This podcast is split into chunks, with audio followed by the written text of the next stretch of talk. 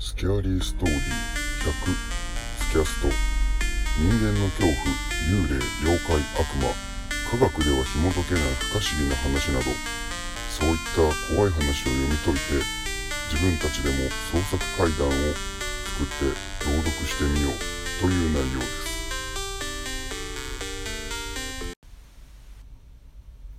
今回のお話は前回話させていただいたお盆に海に入ってはいけない。それにまつわる恐怖体験といいますか悲しい話といいますか。そういったとある方が実際に体験された話を皆様にお届けしたいと思います。それではどうぞ。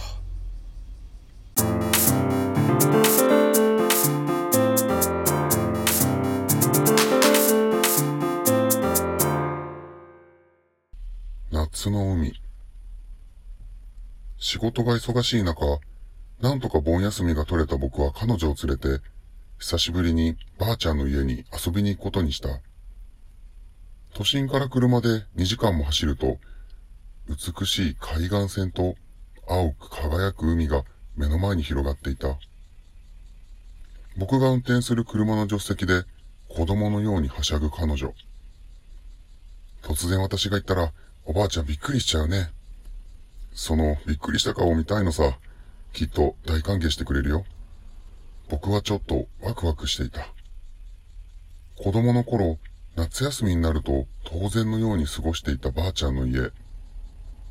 玄関を開けると懐かしい匂いが漂っていた。玄関先に立っていた僕と彼女を交互に見比べてばあちゃんは言った。よく来たね。お前が嫁さんを連れてくるなんて。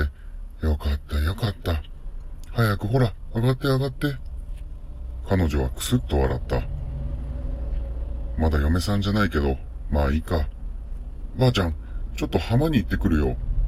その浜は白い砂と青い海が夕日に映える見事な景色が広がり、それを独占するようにローカルのサーファーたちが集まる穴場スポット。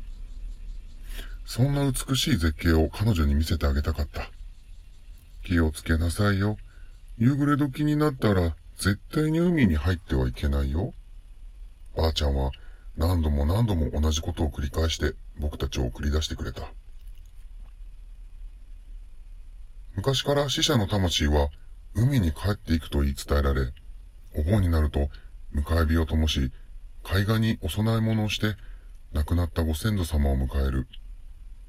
お盆の数日を自分の家で過ごした死者の霊は、やがて送り火に背中を押せれるように、また海に戻るのだという。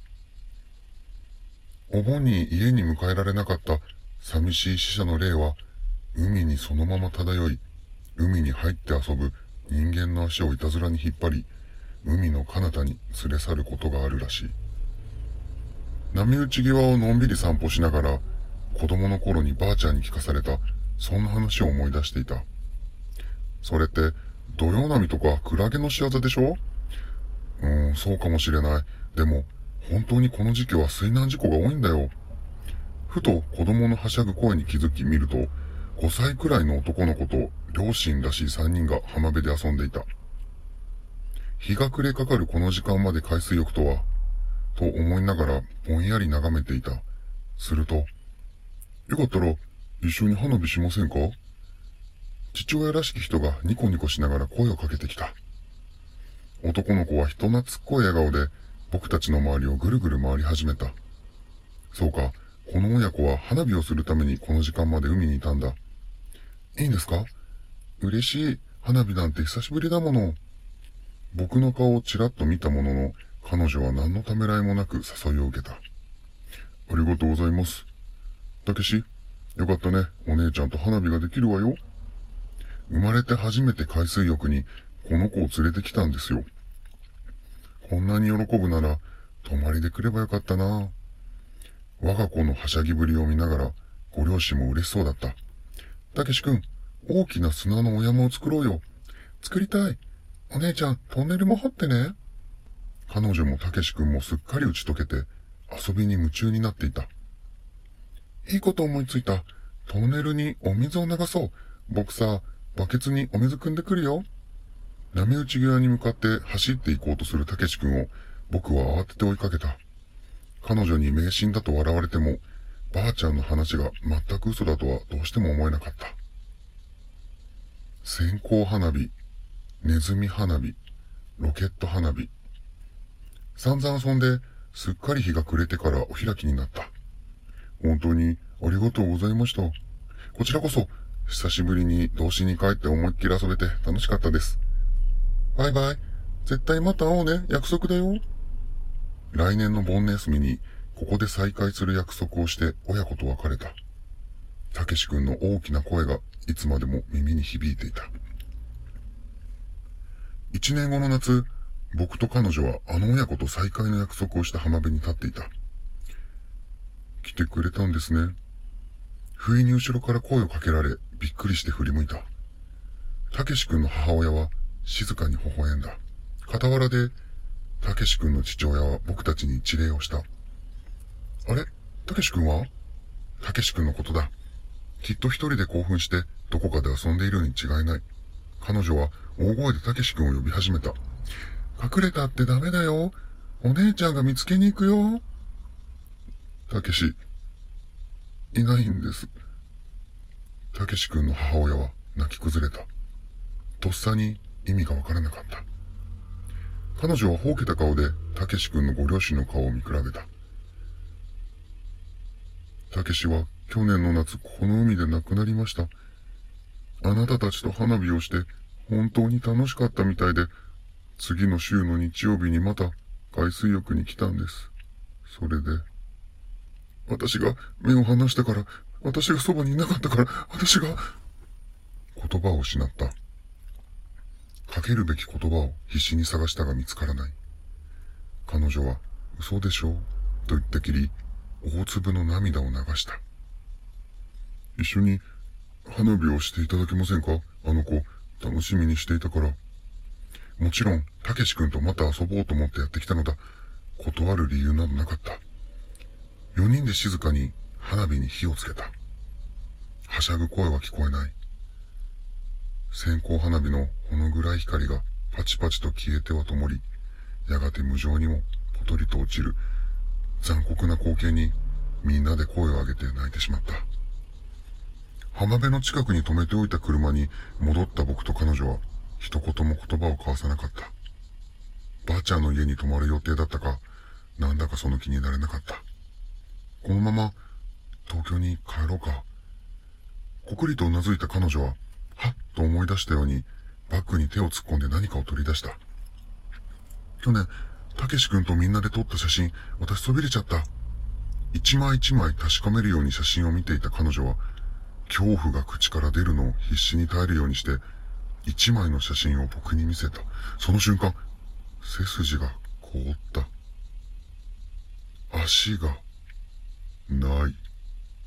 彼女の手から乱暴に数枚の写真を奪い確かめた。笑っているたけし君、ひょうきんなポーズのたけし君、砂山を作る真剣なたけし君。どの写真も、たけし君だけ足が写っていなかった。恐怖に駆られ、急いで車を発進させようとした瞬間、目の前が真っ白になるほどのままよいばかりの光の塊が目に飛び込んできた。眩しくて思わず目をつぶった。しばらくして目を開けると、フロントガラスいっぱいに大きな口を開けて笑う巨大な顔が浮かんでいた。たけし君。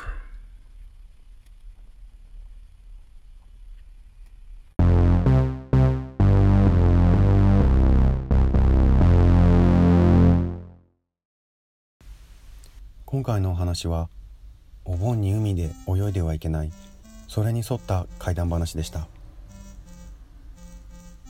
やはりこの時期は海には危険なものがたくさんありその中の一つの理由として科学では紐解けない何かしらこの世のものではないそういった原因があるのかもしれません。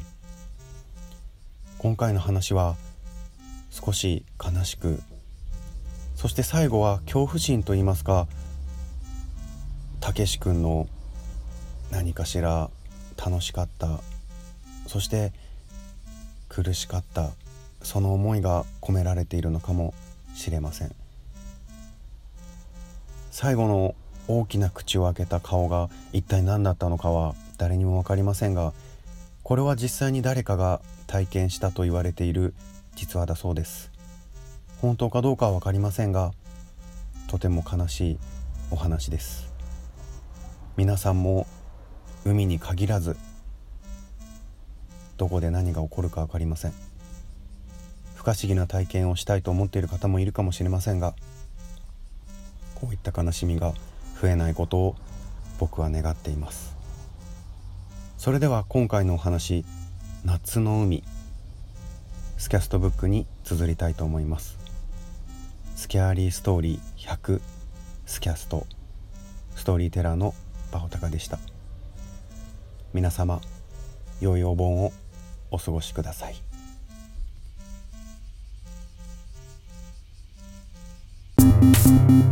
「